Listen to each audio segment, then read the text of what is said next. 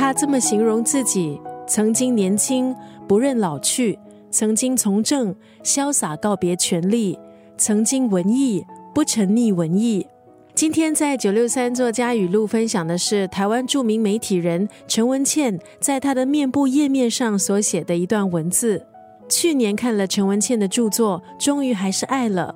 看完之后，非常佩服陈文茜的毅力。这本是她在病中完成的一本书，因为肺腺癌必须要开刀切除肺部肿瘤，虽然经历艰苦的治疗，还有康复之路。陈文茜在《终于还是爱了》这本书当中，让我们看到她是如何以顽强的意志，还有乐观的心态去对抗疾病。在书里，她写到，最辛苦的时候，一天要吃至少六种不一样的药物。为了康复，她也听从医生的建议，通过发声练习、唱歌、弹钢琴、游泳，希望可以靠努力还有毅力战胜疾病。一向特立独行的陈文茜，即使生病吃药，也想办法怎么样苦中作乐。她特别去买了清酒杯、清酒壶，每天吃药的时候，把不同的药放在不同的清酒杯、清酒壶，盛的是保护胃的优格。这样子在吃药的过程中，